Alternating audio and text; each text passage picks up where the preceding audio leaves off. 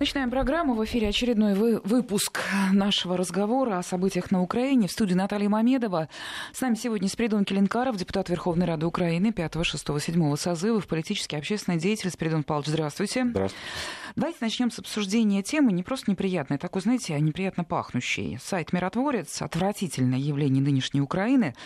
Уж сколько и кто только не критиковал скандальный список э, назначенных радикалами э, врагов Украины, а им, знаете, все равно.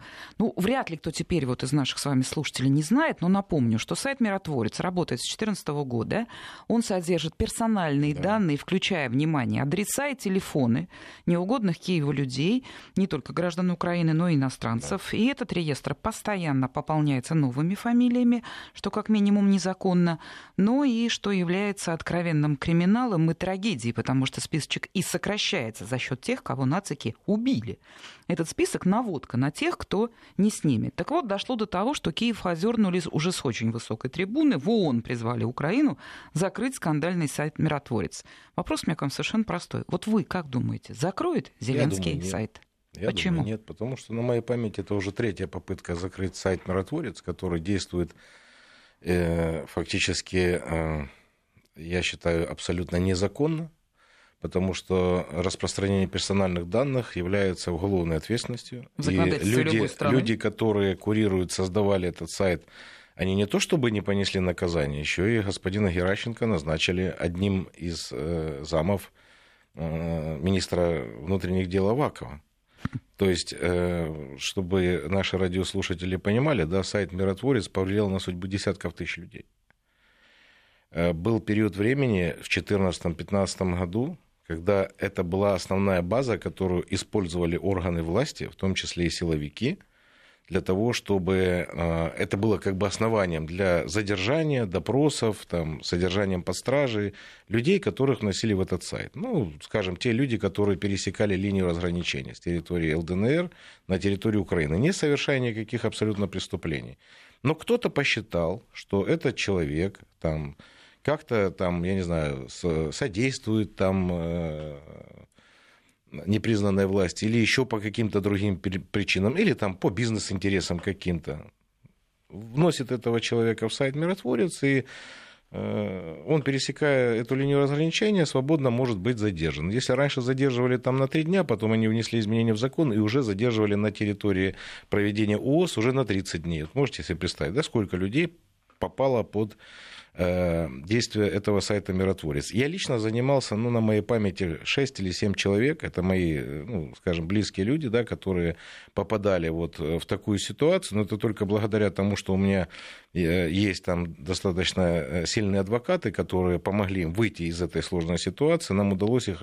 Убрать данные, да? Вы, нет, нам удалось их вытащить, да, их просто задержали на основании того, что они есть на этом сайте «Миротворец», хотя на самом деле они не совершали абсолютно никаких преступлений преступление. Ну, это вот можете себе представить, если просто человек, да, вот обычный человек, у которого нет там а, адвокатов или там финансовых ресурсов для того, чтобы как-то себя защитить. Он пересекает линию, линию разграничения, его задерживают на 30 суток со всеми вытекающими последствиями. А вот это вот пересекает а линию разграни... разграничения, уточните, да. их, их как бы обвиняют э, во взаимодействии... Их подозревают. Их подозревают. Ну что такое подозревают? Вы можете представить, для простого человека, да, который не совершал никогда преступления, не имел никогда дела с правоохранительными органами.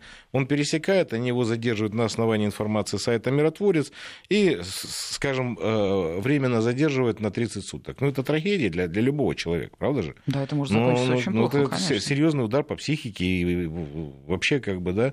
А самая большая трагедия заключается в том, что в 2014-2015 годах были же и убийства на основании информации, которая распространялась. Самое яркое тому подтверждение убийства Олеся Бузины. Оно же произошло ровно после того, как его персональные данные были размещены на этом сайте. Поэтому я считаю, это преступная деятельность э, лиц, которая, в общем-то, привела к таким трагическим последствиям, и, безусловно, эти люди должны быть привлечены к ответственности. Но на сегодняшний день, несмотря на то, что и европейцы требовали закрытия да. сайта. Помните, после этого, да, да, да, да, журналистские сообщества. Это же было уже не один раз.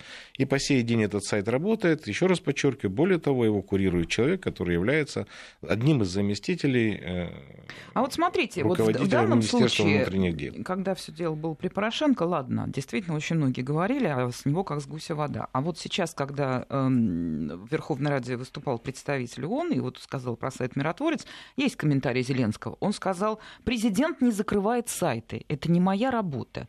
Это вот как комментировать? Спрятался? Да вот как, хочете, как хотите, так и комментируйте. Понимаете, вот он, ага. он плюнул, отскочил, да, типа, это не, это не моя проблема, да, вы типа решайте сами.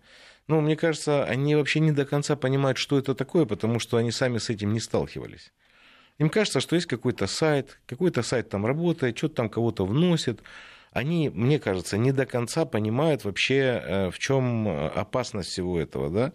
Э, поэтому так и реагируют. Вот. Я думаю, что, еще раз говорю, в ближайшее время я пока не вижу, у меня нет таких оснований а я полагать, знаете, что комментарий, этот сайт что будет закрыт. Зеленский боится закрывать миротворец, потому что это прямой вызов националистам.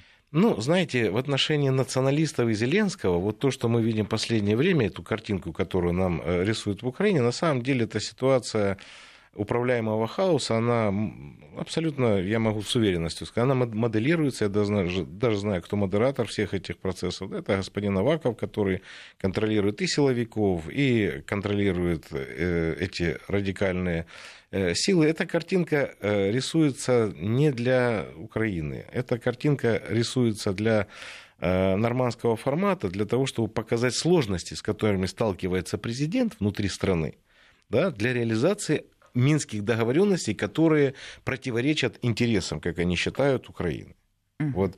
Но мы еще То есть, поговорим, вы да, понимаете, э, э, если бы, допустим, ну, давайте теоретически предположим, вот есть э, предусловия, да, даже не предусловия, а договоренности 2016 года по разведению сил и средств в Золотом, Петровском и в станице. Ну вот в станице эти войска развели, да, без всяких проблем. И никто не захватывает территории, и никто не стреляет, и все нормально сталкиваемся с ситуацией по Золотому и по Петровскому. Да?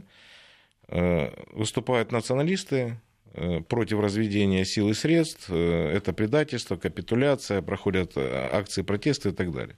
С точки зрения военной, эти два населенных пункта, они не представляют абсолютно никакой ценности. Это все понимают прекрасно. Но давайте теоретически предположим, что в Украине вот, были обязательства 2016 года, и Зеленский легко эти обязательства решил. Вот, вот прям легко. Вот вообще никто ну, не вышел. с трудом, но предположим. Нет, ну да. вот, вот никто не вышел, все нормально, они взяли, развели. То есть, ага, значит, они могут э, выполнять взятые на себя обязательства. Давайте пойдем дальше. Тогда давайте встречаться в нормандском формате и будем идти по минским договоренностям. А многое из того, что там прописано, их не устраивает. Поэтому они устраивают вот этот шабаш внутри Украины, показывая прежде всего участникам нормандского формата, насколько сложно, тяжело, невозможно вот, э, и неоднозначно воспринимаются эти минские договоренности внутри Украины. Поэтому вы поймите нас, да, и пойдите нам навстречу, давайте мы часть условий, которые там прописаны, немножечко поменяем. Угу. И все это сводится э, к основному. Это закон о статусе Донбасса, который давно принят. Точно так же, кстати, как и закон об амнистии уже давно принят. Но вот эти два вопроса ключевых, да, они, в общем-то, для них э, настолько болезненные, что Зеленскому для победы, ну хотя бы маленькой победы, да, ему нужно хотя бы что-то изменить вот в том, что есть сегодня. А подписание есть... формулы Штайнмайера вы не засчитываете как маленькую победу Зеленского? Нет, я не засчитываю это в маленькую победу. Это предусловие для проведения нормандского формата. Это такая, знаете, э, ну, как бы это, это шаг, который направлен исключительно для того, чтобы собраться в нормандском формате. Вот э, ни uh-huh. больше, ни меньше. Uh-huh. Потому что все, что там прописано, формула Штанмайера, она же не оторвана от Минского процесса. Просто э, Минский процесс предполагает большие э, шаги для э, установления мира, а здесь оно все прописано маленькими шагами и в определенной последовательности. Это полностью все формула Штанмайера полностью вписывается в Минский процесс. Там ничего нового абсолютно нет. Тем более, это же история не, не сегодняшнего дня, это история 16 года. Это все давно уже обсуждалось. И никаких проблем не было в 16 году по этой формуле Штанмайера. Господин Порошенко выступал неоднократно, заявил, заявляя о том, что да, мы поддерживаем формулу Штанмайера, мы идем там к миру и так далее. Чем это закончилось, мы все понимаем, да. Но, тем не менее, сегодня его позиция диаметрально противоположна. Он категорически выступает против. Более того, говорит, никакой формулы Штанмайера нет, никаких выборов на Донбассе не будет. Минские договоренности давайте будем читать не с первого пункта и, и последовательно, а так вот, как меню в ресторане. Да? Тут мы будем читать, а тут не будем читать, а тут мы готовы выполнять, а тут не готовы выполнять. То есть это идут определенные политические торги. И те картинки, которые сегодня рисуют на Украине, это связано исключительно с подготовкой и проведением нормандского формата. Для того, чтобы э, э руководи... участники нормандского формата вошли в положение Зеленского и пошли на определенные уступки по э, порядку урегулирования ситуации на э, Донбассе. В части, я уже сказал, Давайте особого вот... статуса, закона об амнистии, проведение выборов, то есть ключевые вопросы, которые, в общем-то, самые сложные на пути Э, урегулирования этой ситуации. Это, безусловно, самая главная сейчас тема. Мы еще к ней все равно вернемся, потому что там много разных деталей. Я бы хотела немножечко назад отмотать нашего разговора. Вы уже помянули фамилию Антона Геращенко. Вот на его примере. Смотрите, законодательство любой страны, любой, наверное, да, подразумевает привлечение к ответственности организаторов и кураторов вот работы сайта подобного миротворцу, который, ну, как минимум, незаконный, да. В СМИ а, фигурирует фамилия Антон Геращенко. Когда-то при раннем Порошенко он был очень активен, агрессивен в публичных высказываниях, угрозы были, все нормально. Вы уже сказали, что он вписался в новую политику, что он, ну, вроде как в команде Зеленского. Означает ли это, вот на примере того же Геращенко, что сформировалась новая каста неприкасаемых? Опять появились на Украине люди, которым все трен-трава. Получается так. А вы считаете, что у Зеленского есть команда? Команда, ну, как правило, команда он это любит как... эту Нет, лексику. Как... Моя, ну, команда, моя команда, мои ребята, Можно слуги народа. Он но так эти говорит. люди не объединены какой-то общей идеей, понимаете? Их нельзя назвать командой. Это такая сборная солянка какая-то там, из людей Авакова, из людей Коломойского, из людей Пинчука, из людей Сороса.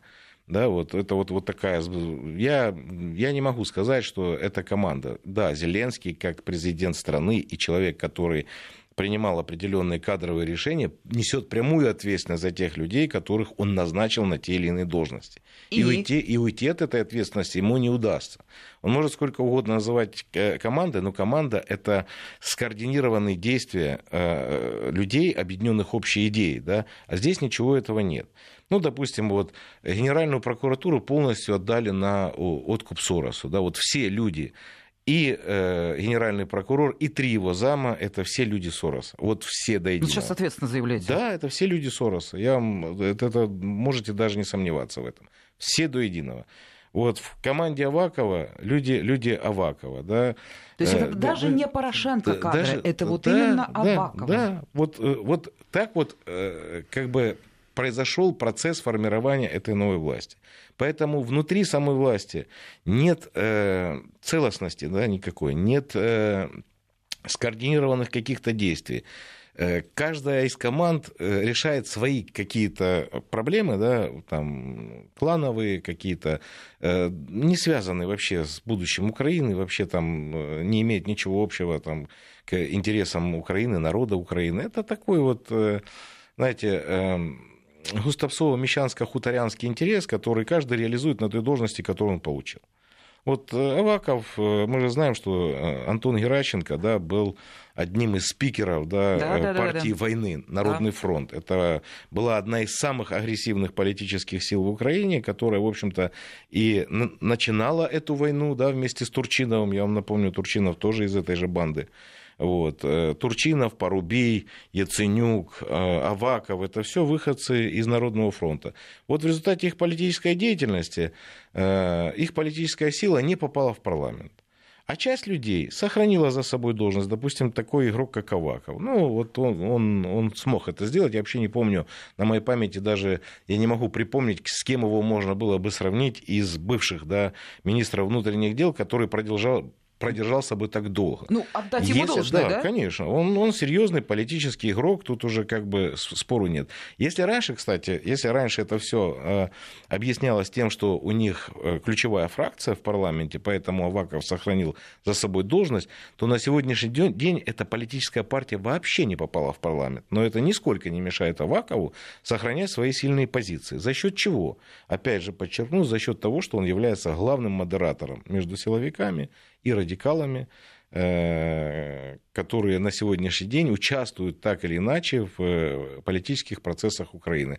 Ну, правда, вот э, объективности ради, я вам скажу, ну, смешно, да, вот выглядит, когда, ну, выходят там две колонны, пусть даже 18 тысяч человек, да, с какими-то своими требованиями, да. 18 тысяч человек в Киеве. И их требования почему-то украинская власть учитывает, более того, она меняет свою позицию по отношению к ключевому вопросу, вопросу войны и мира, исходя из тех требований, которые прозвучали на площади от, подчеркиваю, 18 тысяч человек. От людей, которые участвовали в избирательной кампании и не заручились поддержкой избирателей. Ну, как это еще можно объяснить? Не знаю. Ну, кроме, мани... кроме это как... даже не демократия. Кроме уж, как пошло, манипуляции, да? понимаете, э, попыткой, попыткой манипуляции я ну, не могу это объяснить. Потому что ну, все же прекрасно понимают, что ну, это это даже, это даже не смешно. А вы знаете, вот эта вот фигура, конечно, Авакова, она любопытная. Я вообще за ней наблюдаю с 2014 года. Он такие посты, я помню, публиковал после Майдана, такие все демократичные, такие обращения. Единственный из политиков нынешних Украины позволяет себе говорить публично на русском языке. И совершенно... Ну, потому что на другом не может. Я, я знаю, он, что он, нет, он, он и не учит его. Нет, он знает Уж за столько, за столько времени да. он бы мог выучить мову, правда? Уже можно было бы заговорить. Ну, я не об этом. Я к тому, что удивительная фигура. Наблюдаем, наблюдаем наблюдаем, видим, что он сохраняет и позиции, и власти, и все такое. Он что, самостоятелен? Или он все-таки торгует влиянием, и у него таки есть хозяин? Ну, конечно. Ну, слушайте, вот давайте э, объективности ради. Вот просто посмотрим, да, вот э, вся нынешняя политическая элита активная, да, она же вся фактически была сформирована, поддержана, организована э, демократами Соединенных Штатов Америки. Вот все до единого. Причем они сейчас в разных фракциях. Но более сильного лобби, чем лобби демократов в Украине, ни у кого нет. Ну вот ни у кого нет. Да, они полностью контролируют. Мы говорим власть. о демократической Более, партии да, о демо... Америки. Америки, конечно, о демократической партии Америки. Более того, эти люди настолько обязаны и настолько на крюках, что они даже спрыгнуть не могут. Вот, ну, не могут они спрыгнуть с э, этой позиции никак. Поэтому я-то считаю, что и в период Порошенко, несмотря на то, что в Америке пришел новый президент, республиканец, украинская политическая элита двигалась и двигается до настоящего момента в фарватере демократов. Вот так вот, вот так происходит. Отсюда и, и назначение в Генеральную прокуратуру людей Сороса, в кабинет министров и так далее, и так далее, и так далее. То есть они настолько вцепились в эту страну и настолько ее контролируют, что считать, что там есть кто-то самостоятельный игрок, который мог попасть на ту или иную должность, ну это было бы Понятно. необъективно. Понятно. Понимаете? Поэтому процесс формирования, согласования, это все, это все имеет место быть. Я напомню, с нами Спиридон Келенкаров, депутат Верховной Рады Украины 5, 6 и 7 созывов. Мы обсуждаем последние новости, последние события на Украине, э, слушаем комментарии нашего эксперта. А вы нам присылайте свои вопросы, продолжайте это делать. Напомню, 5533, первое слово «Вести», это для тех, кто пользуется смс-порталом. WhatsApp Viber 903 170 63 63. Наши слушатели любят вот такие вот персональные э, комментарии, имеется в виду по персонам, да, по ныне действующим.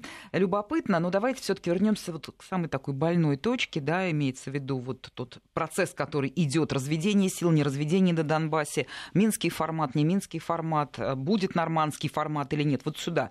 Много сейчас экспертных комментариев, да, после того, когда были попытки, когда ополченцы пускали свои ракеты, ну, честное да. слово, как в сказке, трижды, да, ничего не вышло, и потом появились вообще новости обалденные, что а давайте теперь вообще уберем ДНР, ЛНР, э, их руководство, да, это называется, приехали, вот теперь еще. Как вы видите ситуацию? Она забуксовала, возможно. Будет ли прорыв? И согласны ли вы с теми, кто говорит, что речь идет о замораживании ситуации? Все. Знаете, я думаю, что разведения и в Золотом, и в Петровском будут. Будут. Э, будут. Я думаю, будут. Нормандский формат будет. Вопрос в том, э, с чем туда приедет Зеленский и чего он хочет от этого добиться. Я уже сказал, у него цель Э, мне, мне, мне так кажется. Я высказываю свою точку зрения.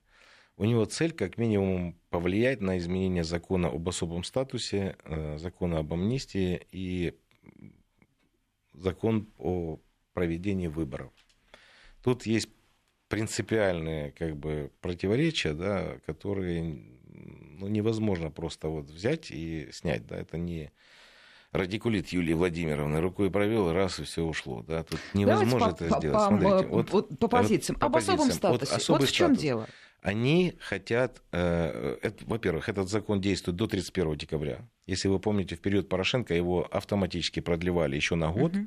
И как бы снимали эту проблему. Сейчас в украинской политике все без исключения, вот просто все, политики говорят о необходимости принятия нового закона о статусе нового закона о статусе. То есть там будет другой текст? Абсолютно. Так. Понимаете? Вопрос заключается в том, как теперь согласовать этот новый закон о статусе, как это предполагают минские договоренности, с ЛДНР. Это необходимо сделать, потому что так прописано.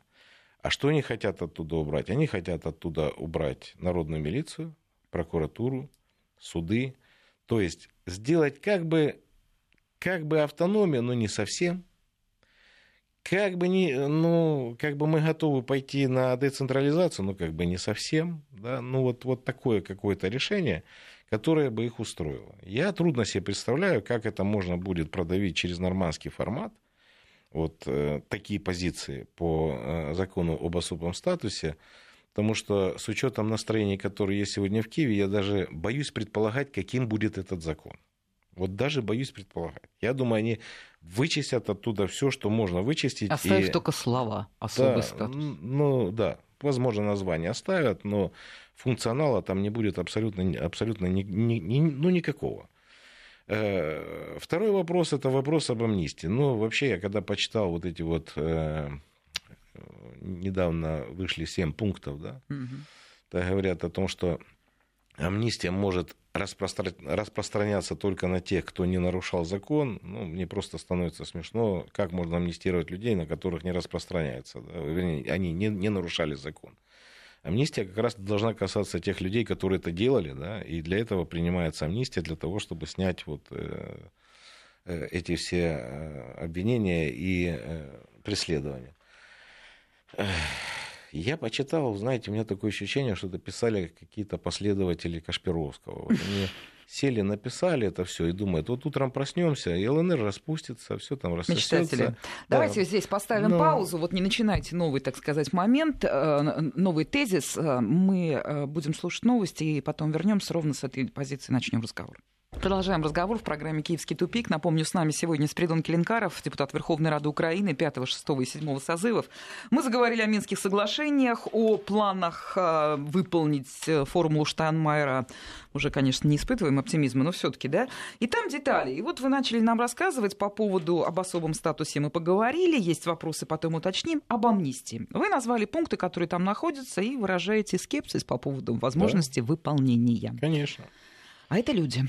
Да, это люди. И это желание или нежелание власти вообще урегулировать этот конфликт. Если они себе представляют, что там просто люди придут и э, сами зайдут в СИЗО, сядут для того, чтобы их посадили, но так же не будет. Да? Это политический конфликт, это не просто уголовное преступление.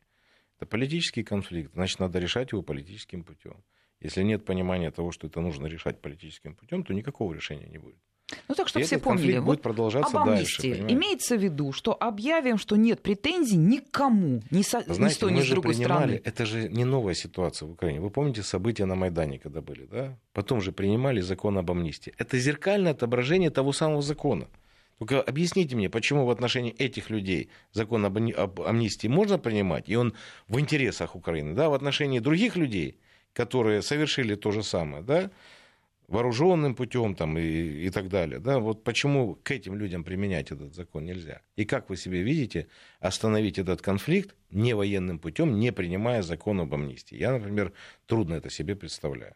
А кто против? Вот объясните, вы же понимаете прекрасно всю суть вот общественного мнения, общественного такого брожения внутри украинцев. Они что, действительно считают какими-то там, я не знаю, драконами вооруженными тех, кто сражается Знаете, за есть Донбасс? часть людей э, и политической элиты мировой в том числе, которые считают, что украинский проект Украина антироссия закрыт. А есть часть людей, которые считают, что этот проект еще не закрыт, он не завершен. Вот я уже говорил вам о том, что э, политическая элита идет в фарватере демократов. Вот я отношу демократов американских как раз к тем людям, которые считают, что этот политический проект еще не закрыт. Его нужно продолжать. Вот они продолжают, собственно говоря, э, то, что они начали в 2014 году. То, что они поддержали, вернее, даже организовали, поддержали, легализовали и дали возможность 5 лет э, в том виде, в котором она была установлена в 2014 году, этой власти укрепиться. Вот сегодня мы имеем дело именно с этой властью. Если прошли выборы, там победил Зеленский, это еще не означает, что он, э, он в общем-то, э, победил всех своих врагов. Их достаточно много внутри Украины. Если брать за основу, что Зеленский президент мира, то врагов у него очень много, потому что партия войны в Украине она может быть не формализована, как это было раньше, там, Народный фронт, там, БПП и так далее, но она существует сегодня. Таких людей достаточно много. Это все финансируется. Это же не просто там они э, вышли на площади, да, то есть там системная, глубокая, институциональная, институциональная uh-huh. работа, да, то есть есть э, общественные организации, движения, там, иерархия определенная. То есть эти люди есть, и они сегодня качают эти темы. В, в этот процесс вовлечены средства массовой информации. От, отсюда все это идет идет. Угу. Потому что это все звенья одной цепи, которые формируют общественное мнение, навязывают мнение. Я смотрел вот митинг, да, э, который организовали националисты. Вот спрашивают у людей, вы против вы чего? Вы в понедельник, да, да, когда да. факел Мы против этой самой формулы этого, штан, ага. этого Штанмайера. Ну, вы же понимаете, когда, с трудом. Да, понимаете, когда человек это говорит, то есть он, он ее не читал он ее не знает, он суть этой э, э, формулы не понимает, но он против, потому что через телевидение, через э, так называемых ломов, да, лидеров общественного мнения, навязали им идею о том, что это капитуляция, это предательство и так далее. Слушайте, останов... я вот много видел разных митингов, да, и неоднократно сам принимал участие еще в молодом возрасте, когда были разные конфликты в разных точках мира против войны. Но когда я вижу митинг, который за войну, я не понимаю этого. Понимаете, это какой-то абсурд. Ну, это абсурд просто. Или, допустим, э, едут, группа националистов едет в зону э, э, ООС, так, да, Объединенных сил, едет туда для проведения митинга. Ну, вот, вот в здоровой голове может это как-то вот уместиться? Как могут проводиться гражданские мероприятия, митинги в зоне боевых действий? Вообще, это вот логика есть в этом или нет? Но это же происходит на наших глазах, мы же это видим. А если это происходит, значит, это кому-то нужно. Ну да, вот, и это вот, кем-то финансируется. Вот это все, это все э, связывается в одну цепочку и формируется вот, вот так вот формируется общественное мнение, что любые действия президента направлены на установление мира политическим путем, это капитуляция и предательство интересов. Вот и Помнится, все. в 2014 году, в 2015 общественное мнение сильно колебалось, узнавая о том, что люди, которые призваны в вооруженные силы Украины, попадали вот туда, в зону конфликта, получали да. ранения, гибли и так далее. Сейчас ведь призыв продолжается, туда да. ребят отправляют? Да, продолжается. Я вам скажу, 13,5 тысяч погибших, 60 тысяч люди остались инвалидами. 60 тысяч. Я задаю вопрос. Сколько еще вам нужно смертей для того, чтобы понять, что эту войну безумную нужно остановить? Вот сколько нужно? 100 тысяч, 200, миллион. Сколько вам нужно, чтобы понять, что другого тут военного пути нет? Это уже для всех очевидно и понятно. А если это так, ну давайте идти политическим путем, политико-дипломатическим путем, да, для того, чтобы решить эту проблему. Скажите мне, пожалуйста, если закончится война в Украине, это будет победа Украины? Безусловная. Безусловная победа и капитализация Украины вырастет, понимаете? И люди совсем по-другому будут смотреть на эту страну. Кто будет э, иметь какое-то дело, да, э, там, инвестировать или там, э, работать в стране, где вообще непонятно, чем это все закончится, кому это нужно. Точно так же, как идея отрезать Донбасс, да, там, идея э, отрезать Донбасс. Но я просто удивляюсь, понимаете, когда люди говорят, формула Штанмайера – это красная линия. А потерять территорию – это не красная линия со всеми ее ресурсами. Ну, вот я просто, ну, вот мы с вами к этой я логически просто вот пытаюсь это все понять, и я не могу этого сделать, потому что вот действия, на мой взгляд, просто, ну, они не вписываются ни, ни, ни, ни, ни, ни в какую логику. А прокомментировать я уже упоминала вот это выражение замораживания конфликта, такое вообще есть в политике, да, и вот сейчас, когда вот все это происходит, непонятно, не движется ситуация, нормандского формата нет и так далее, вот замораживание. Многие эксперты говорят, все идет к тому. Возможно ли это и что это тогда для ну, Украины, для России, для Донбасса? Ну, для них-то вообще ну, бедные я, люди. Я не бедные буду говорить, что это для Украины или для России. Для Донбасса это самый наихудший вариант из всех возможных вариантов. Вот самый наихудший. Потому что э, Донбасс это промышленный регион, который работает на экспорт. И, э, ему нужна кооперация. Ему нужен статус, э, определение статуса. Он не может просто быть серой зоной. Там э, до войны проживало порядка 6,5 миллионов человек. Понимаете? Сегодня там 3 миллиона человек. Это крупнейшие предприятия. Это 25%, чтобы вы понимали, до войны это 25% бюджетной выручки Украины. Как в условиях серой зоны э, эти все предприятия будут функционировать, как они будут работать, как они будут сертифицированы, как тут они будут вот продавать. Пришел тут и... миллион вопросов возникает. Пода... это пода... невозможно. Вот слушатель тут же говорит, а там осталось это? Оно работает? Оно вот только есть, что пришло. Оно в каком есть, объеме оно, сохранено? оно сохранено, оно есть. Вопрос только в том, что в условиях серой зоны оно полноценно функционировать и работать не может. И продаваться за рубеж естественно, тоже не может. Естественно, естественно. Поэтому эти предприятия просто нужно будет порезать на металлолом. Все. Да Если это останется еще на 10 там, лет э, в стадии замороженного конфликта, можно забыть о металлургии, можно забыть о шахтах, можно забыть об экологии, можно вот просто взять и похоронить э, этот регион. Все цветущий, между прочим, регион до войны. Э, да, это все знают, да. Давайте небольшую паузу сделаем. А с нами Спиридон Келенкаров, депутат Верховной Рады Украины прошлых созывов. Вести ФМ.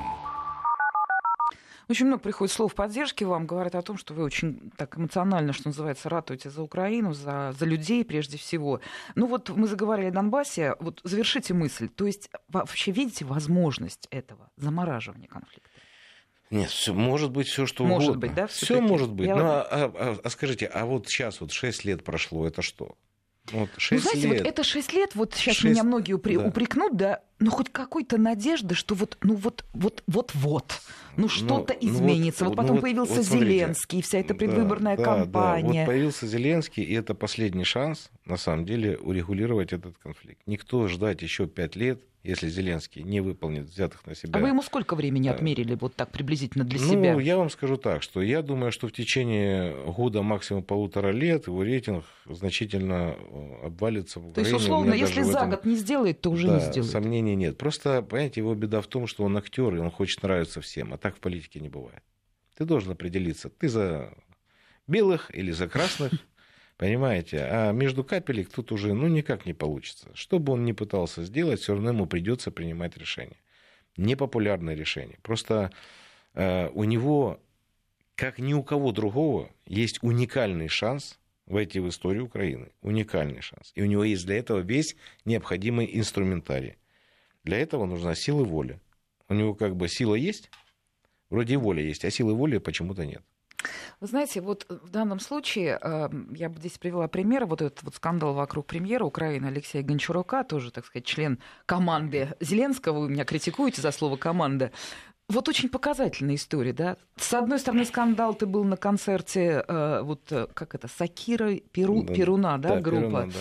А с другой стороны, он говорит, что а я не знал, что они вот вообще там националисты, Знаете, что думаю, у них там что... символика, да, ну, да. детский сад. Я думаю, что э, премьер-министр Украины и министру по делам ветеранов нужно сесть вместе в отдельном кинотеатре, их посадить и включить им фильм «Тупой еще тупее».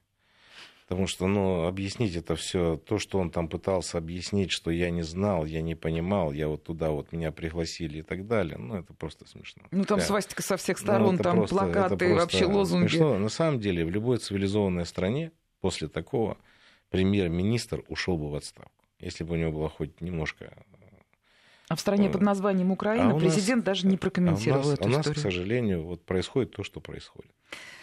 Ладно, есть у нас еще несколько минут. Хочу поговорить с вами о таких, знаете, совсем земных вещах. Впереди э, э, зима, пока на Украине хорошая погода, но скоро она будет портиться, понятное дело, да?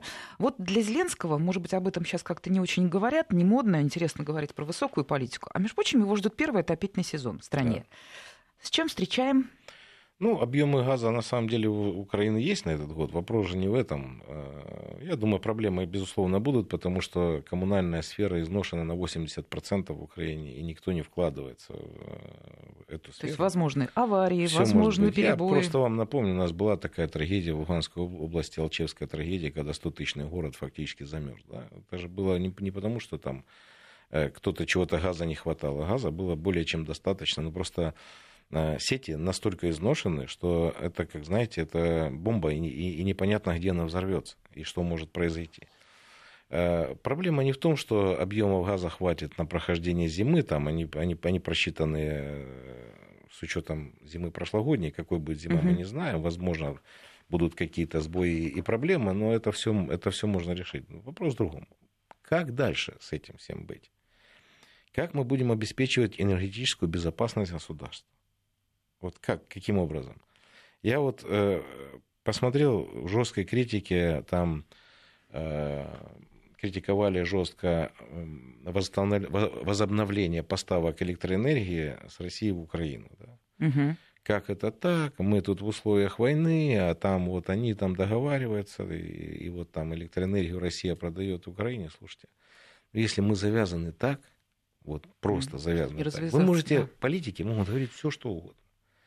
Но экономику ее же не обманешь, понимаете? Это математика. Это сел, посчитал, посмотрел, прослезился. Ну все. Ну если, если есть возможность купить газ за, на 25% дешевле, ну, наверное, любой здравомыслящий человек скажет, слушай, ну надо, наверное, его брать, да, потому что там дороже. Потому что тут гарантированно, а там непонятно. То ли будут, то ли не будут, да. Ну, то есть э, нет, понимаете, как бы это правильно сказать, да, вот... Э, политическая целесообразность подменяет экономическую рациональность. Да, вот, вот она, угу. ну вот, вот, вот как-то так складывается. А кто за это платит? А кто за это платит? Премьер-министр платит. Вот уж нет. Или, может быть, кто-то там, э, ну, слушайте, или министр энергетики платит? Нет.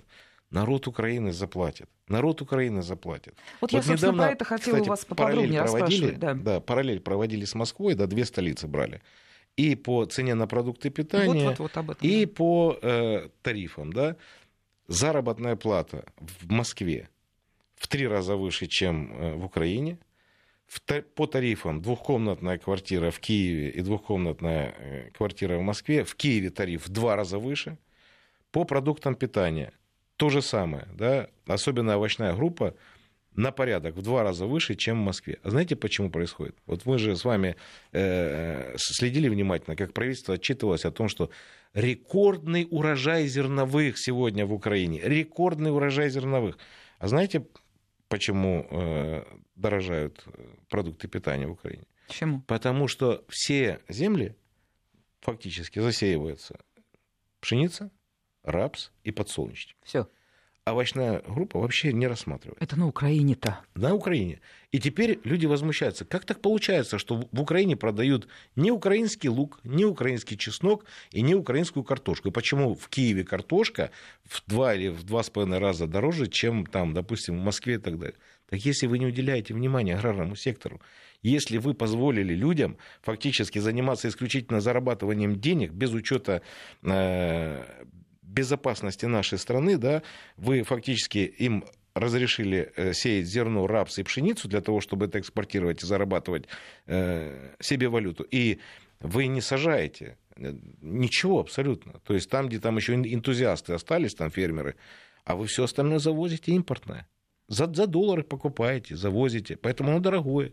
Поэтому ну, ну, никак нельзя э, соотнести, допустим, уровень заработной платы к ценовой политике, допустим, на продукты питания и к тарифной политике. Ну вот, вот оно не вписывается вообще. Вот вообще не вписывается. Спасибо, Зеленский... вот подождите, вот у меня важный вопрос. В прошлую зиму украинцы еле перенесли, я говорю о тарифах. Огромный долг общий консолидированный неплатежей и так далее, и так далее. Было очень тяжело. Да. Сейчас глупо спрошу, ну вдруг? Вдруг новая команда таки рассмотрит какие-то новые тарифы, и вот это все давление сферы ЖКХ на семейные кошельки ослабнет? Понимаете, в чем проблема? Тарифы поднимаются в, а снижаются на. Да, понимаю. Поэтому в, в этой ситуации, да, да, в этой ситуации, я думаю, э, люди особенно, а, особо не ощутят там э, каких-то снижений тарифов. Формально, для, для галочки, для политического как бы, возможно, да, хода, да? возможно, там какое-то снижение будет. Но я еще раз говорю, нет никакого баланса между уровнем доходов людей, между э, коммунальными тарифами и э, продуктами питания. Ну, вот, вот ну оно, это да, это то, из чего складывается оно, бюджет оно никак, каждой семьи. Вот сейчас я вам цифру назову, только что пришла, вам понравится, оцените. Визит президента Украины Владимира Зеленского в США обошелся государству примерно в 300 тысяч долларов, сообщило Государственное управление делами. Я даже не против. Пусть он обойдется в 500 тысяч долларов, но я хочу, но я хочу, чтобы каждый визит президента заканчивался результатом. Если он едет э, в Балтийскую страну и стучит молотком по столу, это все, что он там может сделать, то какой смысл туда ехать? Не нужно пиариться за счет страны, надо работать на страну. Если у тебя есть необходимость, пожалуйста, пусть он едет. Мы готовы тратить деньги на это, но если от этого визита будет результат. Ну вот на этом закончим. Я благодарю вас за интересные комментарии. Сегодня в программе «Киевский тупик» был Спиридон Келенкаров, депутат Верховной Рады Украины 5, 6 и 7 созывов.